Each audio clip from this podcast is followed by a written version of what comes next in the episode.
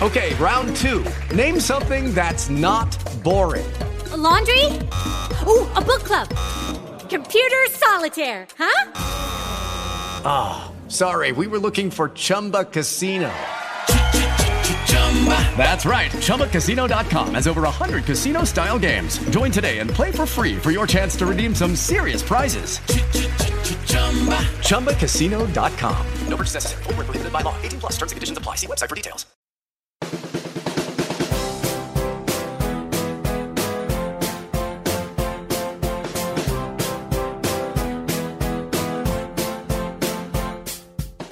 Vamos a aprender hoy cuál es el punto que la palabra de Dios tiene para enseñarnos. Bienvenidos. Si todavía percibes esa batalla en tu mente, en tu corazón, si lo que estás necesitando urgentemente es paz, paz en medio de tus pensamientos, en medio de aquello que te atormenta, entonces necesitas que tu mente sea renovada, transformada, sanada. Y, no pienso darte caminos largos, el más corto, el más sencillo, es ir a la palabra de Dios. La palabra de Dios tiene el poder de renovar la mente, el corazón, de sanarlo. Dios diseñó su palabra para que ésta estuviera viva, tuviera la capacidad de tocar lo más profundo de nuestro ser y transformarnos como nada más. Debería ser nuestro libro favorito. Debería ser tu libro favorito sobre todo porque no vas a encontrar ni la sabiduría ni el poder en ningún otro libro.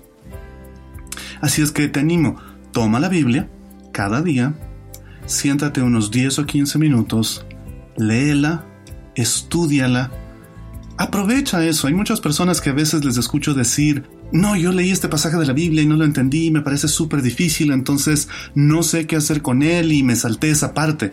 Pero ¿por qué hacerlo? ¿Por qué no aprovechar para que cuando la Biblia te muestre esas partes de, sí misma que, que, tú no logras entender, que dices, hey, no entiendo este pasaje o esta expresión o esta idea o, o esta palabra, ¿por qué no hacer una pausa e investigar? Hoy más que nunca tenemos acceso a una cantidad increíble de información que puede enriquecer nuestro estudio de la palabra de Dios y en lugar de tener que simplemente saltarnos las partes que no comprendemos. Hoy en día podemos con toda libertad hacer un alto e investigar en fuentes confiables y adecuadas. Qué es lo que este pasaje, esta sección, esta palabra, esta expresión realmente querían decir y eso va a enriquecer profundamente, quizás justo ahí donde tú ves una parte de la Biblia que no entiendes. Es donde está la parte en la que Dios quiere hablarte, que Dios quiere que busques, que investigues, que, que te des el gusto de observar cómo la palabra de Dios se revela a ti, cómo Dios se muestra a ti a través de su palabra. Y entonces puedes observarla, tomar unos minutos para con pausa hacer una revisión detallada de ese pasaje. En lugar de simplemente saltar de versículo en versículo rápido para cumplir mecánicamente con una cierta cantidad de lectura de la Biblia, te animo a que vayas despacio no avances a menos que entiendas lo que Dios está tratando de decirte, que puedas disfrutar lo que Dios está tratando que tú disfrutes de su palabra. Jesús nos dice que esta, la palabra de Dios, es tan importante que para Él la palabra de Dios era su alimento. Muchas veces Él decía, hacer la voluntad del Padre es mi alimento y la voluntad del Padre se revela a nosotros a través de su palabra.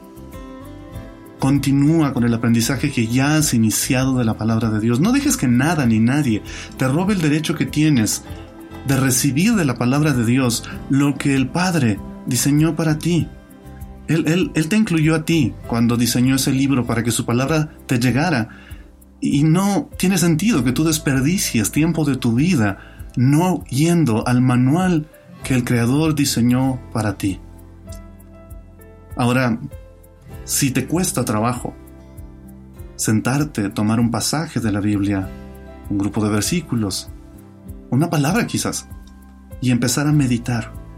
En lo personal, respeto a las personas que practican meditación. Me parece que es algo saludable por muchos factores. Sin embargo, como creyente, como cristiano, como discípulo de Jesús, debo aclarar que yo no creo en la meditación en blanco, la meditación porque sí, esa meditación que solo busca despejar mi mente. Porque honestamente creo que cuando vacías algo, otra cosa va a llenar ese espacio. Al menos en nuestra mente estoy seguro de que así funciona. Así es que te animo, medita en la palabra. De hecho, ella misma, a través de escritos del salmista y de muchos otros, una y otra vez repiten, descubre la riqueza, la dulzura de meditar en la palabra de Dios. Oh Señor, medito en tu palabra y me deleito en ella. Haz una pausa, disfruta de esos pasajes, repásalos en tu mente y en tu corazón despacio una y otra vez.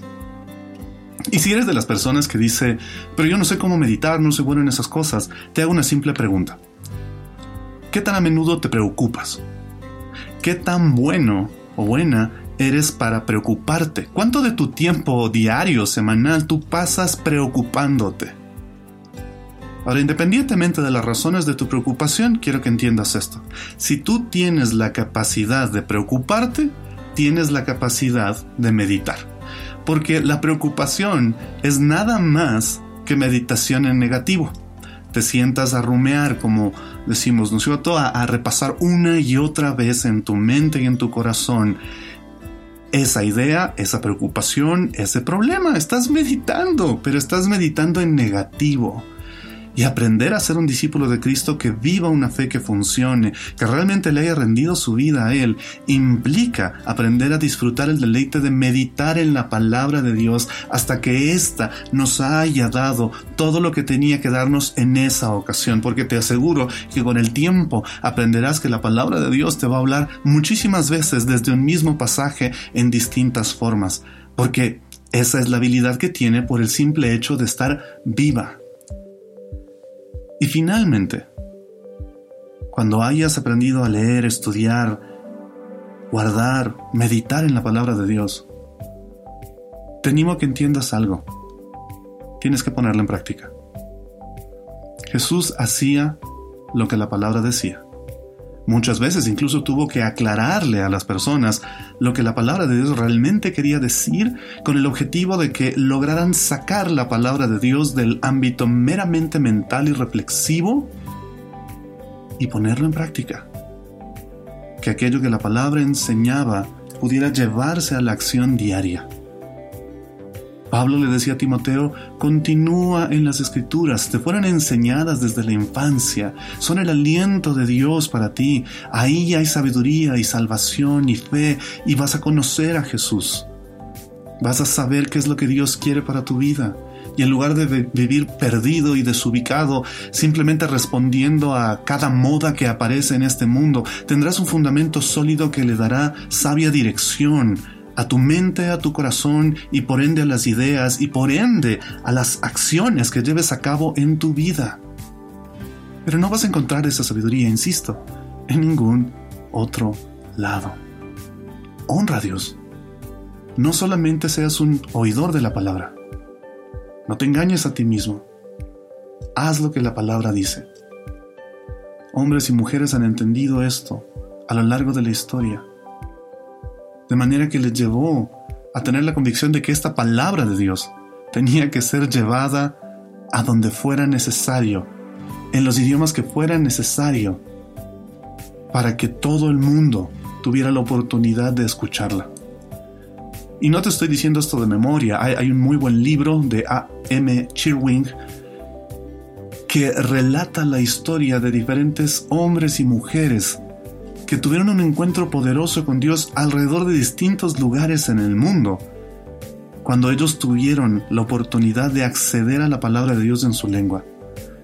Este libro, por ejemplo, narra la historia de Antonio de Minas, en Brasil, un hombre que compró un Nuevo Testamento, lo llevó a su casa y estaba dispuesto a quemarlo.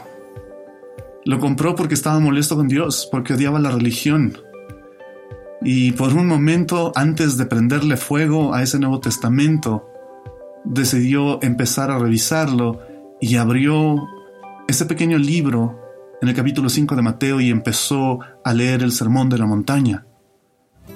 Lo leyó durante gran parte de la noche y siguió adelante. Para la mañana siguiente, él ya no quería quemar ese Nuevo Testamento. Lo que él quería ahora era ser un fiel seguidor de Cristo.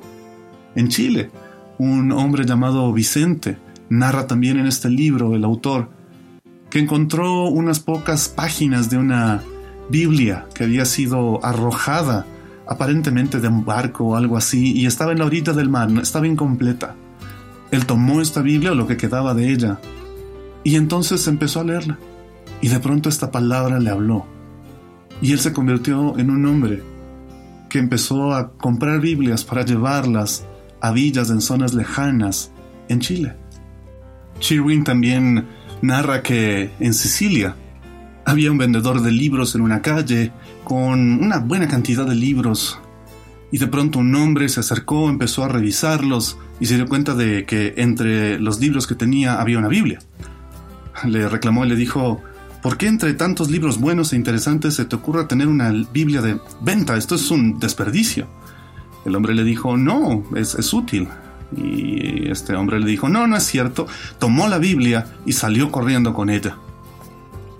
Dice que llegó a un parque, se sentó, satisfecho por haber tomado este ridículo libro y estaba listo para destruirlo, cuando de pronto dijo, bueno, no me va a hacer mal leerlo. Abrió la Biblia, leyó el Salmo 23, la historia del buen samaritano, el capítulo 13 de 1 Corintios que habla acerca del amor, y cada vez que leía pasajes como estos, él decía, esta parte es buena, oye, no voy a romper esta parte, no voy a dañar esta parte, no voy a destruir esta parte, esta es buena, esta otra es buena, oh no, esta también tiene algo bueno.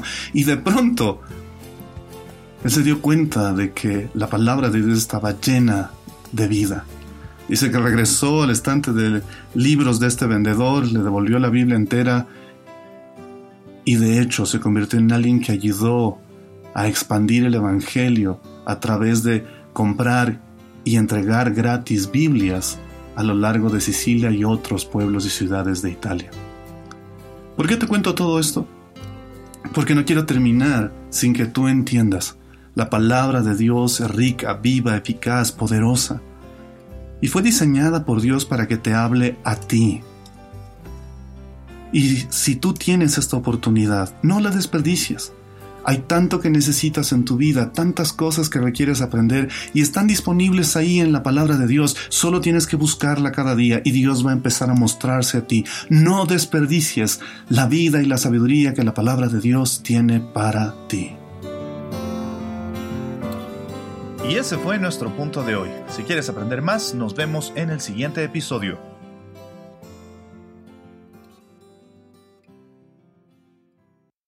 With the Lucky Land slots, you can get lucky just about anywhere. This is your captain speaking. Uh, we've got clear runway and the weather's fine, but we're just going to circle up here a while and uh, get lucky. No, no, nothing like that. It's just these cash prizes add up quick. So I suggest you sit back, keep your tray table upright, and start getting lucky.